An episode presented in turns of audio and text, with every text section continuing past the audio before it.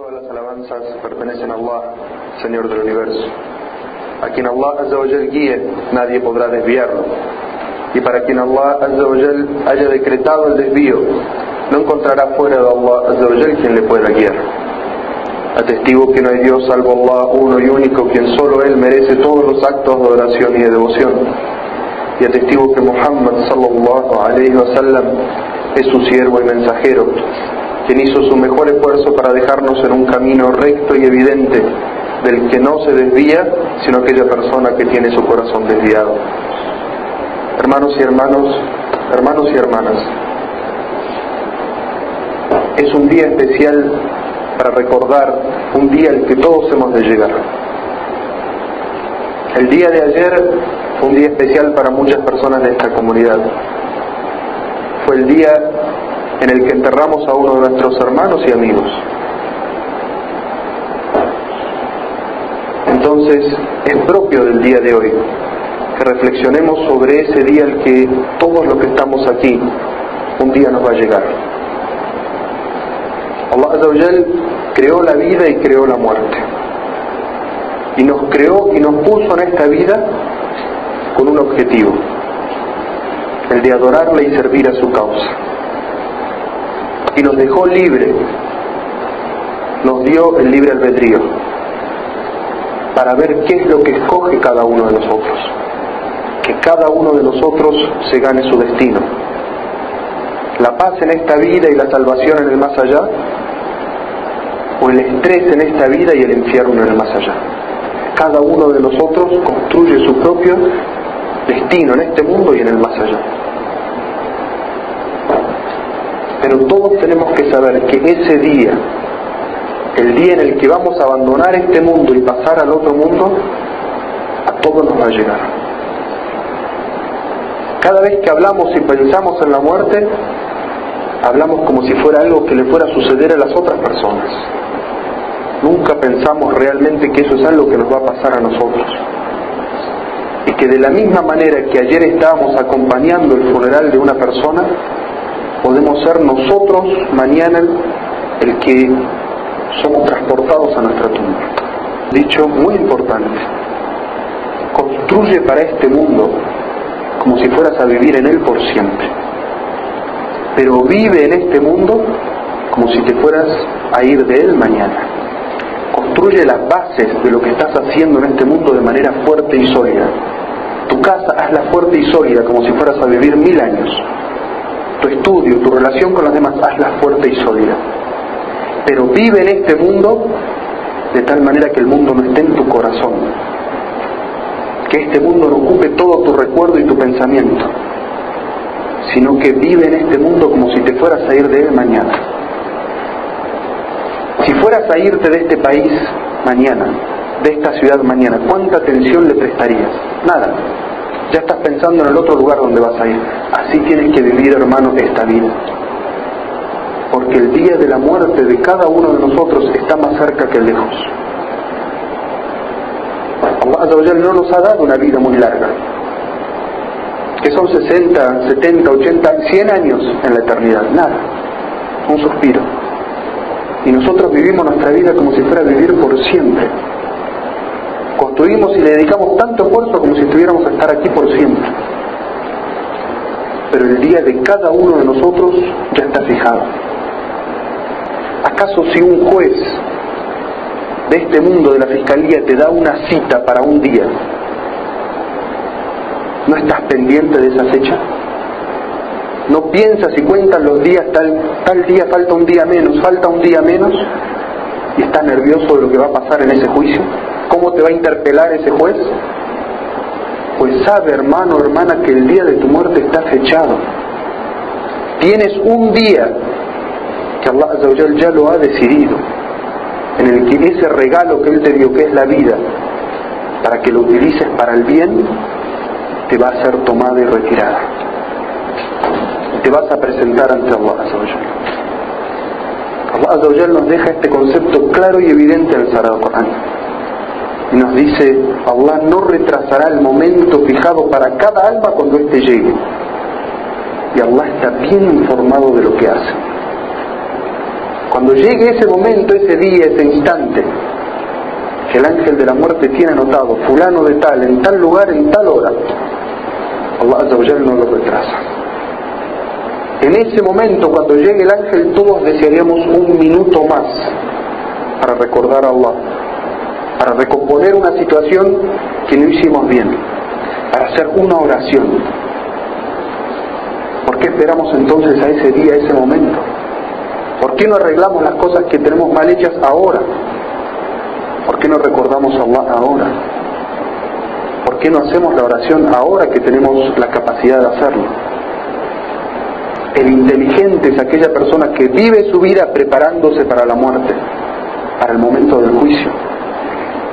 Y el tonto es aquella persona que vive esta vida como si ese día no fuera a llegar nunca. Así lo dijo el profeta sallallahu alaihi wasallam. Sepan que ese día ya está predeterminado.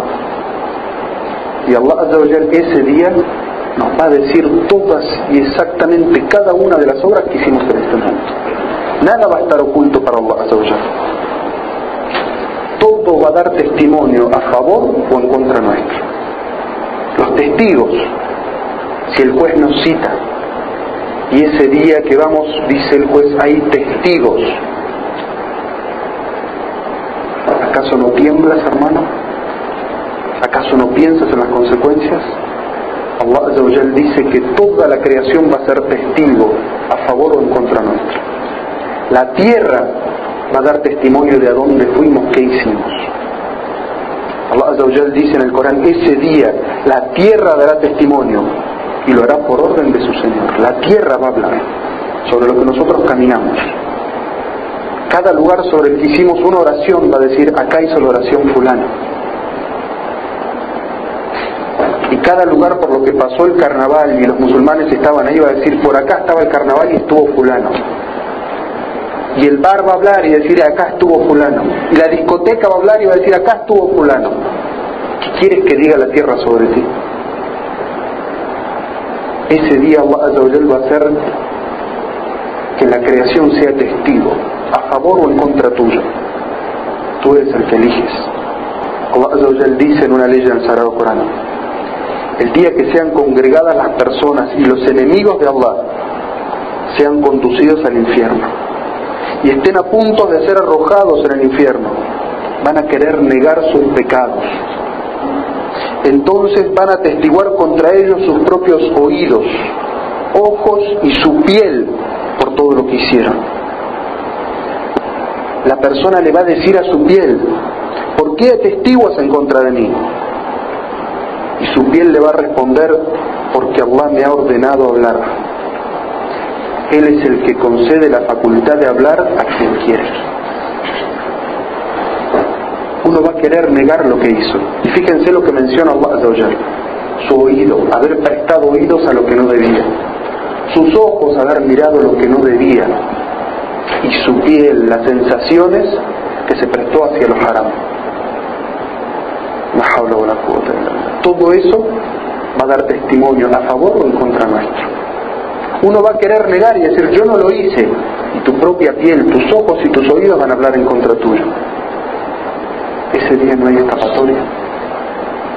Quien haya hecho un átomo de bien lo verá.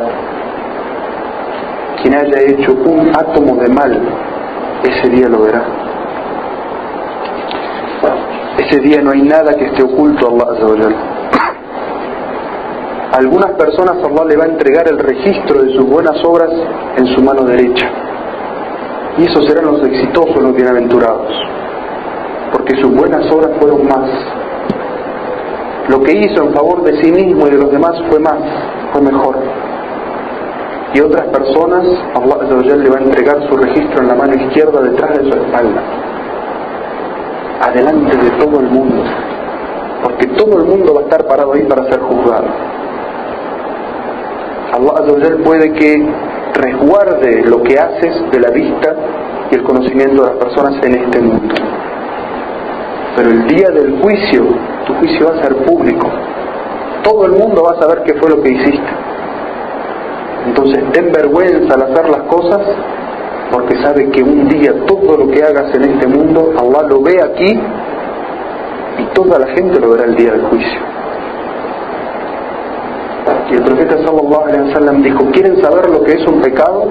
La definición de pecado es aquello que te dé vergüenza que los demás sepan de ti. Así que cada uno mire dentro de sí mismo y se fije qué es lo que le daría vergüenza que los musulmanes lo vean haciendo. Eso es lo que no deberías estar haciendo. Eso es lo que es un pecado ante los ojos de Allah. El día del juicio todo va a ser expuesto. Y sepan hermanos pasar por ese momento. No hay nadie que pueda escapar. Allah nos ha puesto una fecha. Entonces pensemos, reflexionemos sobre, ese, sobre esa situación. ¿Has cometido una injusticia? ¿Eres opresor contra alguien? ¿Maltratas a alguien? ¿No le das el justo derecho a alguien? Tienes que arreglarlo en este mundo. Porque en el más allá vas a pagar con tu hasanat.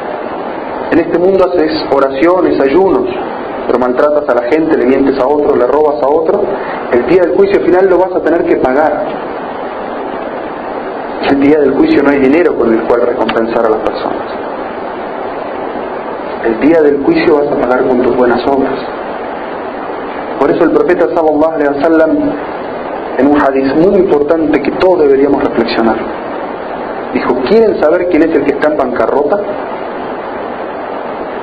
Sahabas le dijeron, para nosotros el que está en bancarrota es el que no tiene dinero ni bienes. Y ese es el entendimiento general de la palabra. Todo, si dicen alguien está en bancarrota, es que no tiene dinero ni bienes. El profeta sallallahu alaihi wasallam corrigió a sus sahabas y le dijo, en mi umma, en mi nación, el que está en bancarrota es el que ayunó, el que hizo la oración y pagó el zakat, pero le mintió a fulano maltrató a Mengano y cometió injusticias contra otra persona. Y el día del juicio le serán retiradas de sus buenas obras y pagadas a quienes maltrató. Así que hermanos, no piensen que ser musulmán es solamente decir la ilaha illallah y venir a la mezquita a hacer una oración. El musulmán es un ser recto e íntegro. No miente, no engaña, no maltrata, no roba, no insulta, no habla mal de la gente a sus espaldas hace lo que es lícito y abandona lo que es ilícito. Vive en este mundo, construyendo para este mundo como si fueras a estar aquí por siempre. Pero vive apegado a este mundo como si te fueras a ir mañana.